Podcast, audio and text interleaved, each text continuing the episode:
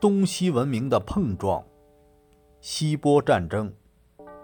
公元前六世纪，希腊城邦国家已经最后形成并蓬勃发展。与此同时，位于亚洲的波斯不断扩张，很快形成了一个庞大的军事帝国。到大流士统治时期，波斯已经成为世界古代史上第一个横跨欧亚非三洲的大帝国。公元前五百一十三年，波斯占领了黑海海峡和色勒斯一带，直接威胁到希腊半岛诸城邦的安全和海外贸易。小亚细亚西部遭受波斯压迫的希腊城邦，以米利都为中心，爆发了反波斯起义。雅典和埃雷特里亚城邦派了二十五艘战船进行支援。公元前四百九十四年，起义被波斯军队镇压了。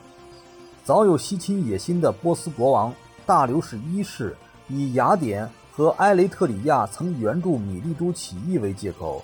于公元前四百九十二年，对希腊发动进攻。希波战争爆发。公元前四百九十二年春天，波斯军队在大流士一世的指挥下，分水陆两路进攻希腊。无奈天不助人，波斯水军在海上遭到强大风暴的袭击，三百艘战舰悲惨地沉入海底。陆上进攻也受挫，在色雷斯一带。波斯军队遭到希腊人顽强的抵抗，雄心勃勃的大流士一世并未放弃进攻。公元前四百九十年，波斯人又出动六百艘战舰，越过爱琴海，在阿提卡的马拉松附近登陆。而此时，雅典一万多名士兵在大将米泰亚德的指挥下，已经布好阵势，严阵以待。狂妄的波斯人终于走进了雅典人的伏击圈。米泰亚德一声令下，成千上万的雅典士兵勇敢地喊杀着朝波斯人冲去。波斯人在雅典人凶猛的攻击下，纷纷丢盔弃甲，狼狈地逃回到船上。雅典人以一百九十二人牺牲的代价，取得了马拉松战役的辉煌胜利。马拉松战役后。波斯人仍不甘心失败。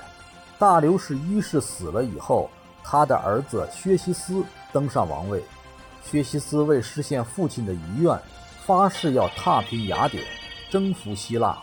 为此，他精心准备了四年，动员了整个波斯帝国的军力。参加远征的士兵来自臣服波斯的四十六个国家，一百多个民族。希腊方面。也加强了各城邦间的团结，积极整军备战。公元前四百八十年春，波斯全军分海陆两路向希腊进发。七八月间来到德摩比勒隘口，该隘口是中希腊的门户，依山傍海，关前有两个硫磺温泉，所以又叫温泉关。关口极狭窄，仅能通过一辆战车。是从希腊北部南下的唯一通道。斯巴达王利奥尼达率三百名士兵迎战，因有通敌者引路，致使关隘失守，三百名战士慷慨捐躯。攻占温泉关以后，波斯军长驱直入，进占雅典城。然而雅典城早已空空如也。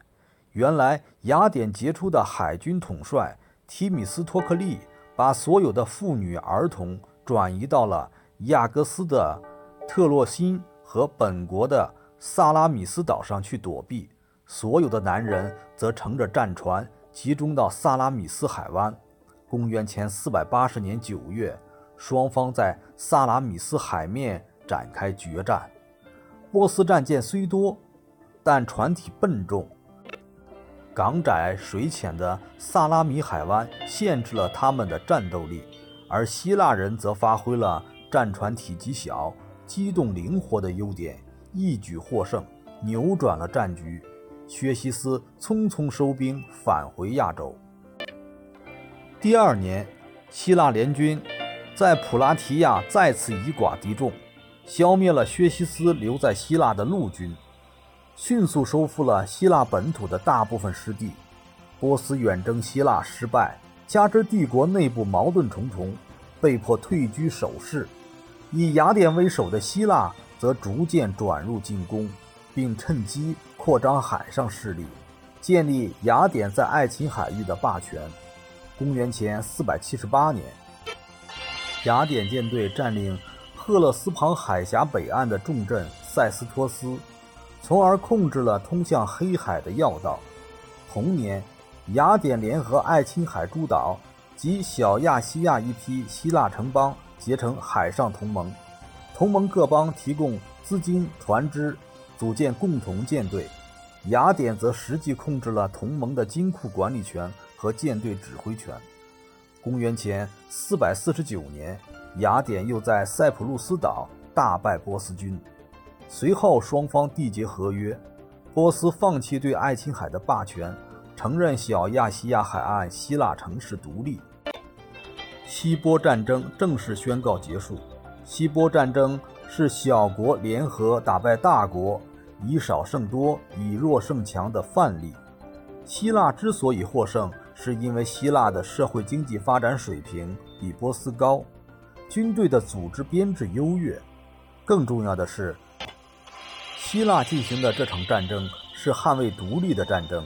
是正义的战争，战争进程和结局对雅典城邦制度的发展和雅典的对外扩张影响尤深，促进了雅典民主政治制度和奴隶制的发展。希波战争所造成的希腊政治格局，对于后来希腊历史的发展有重大影响。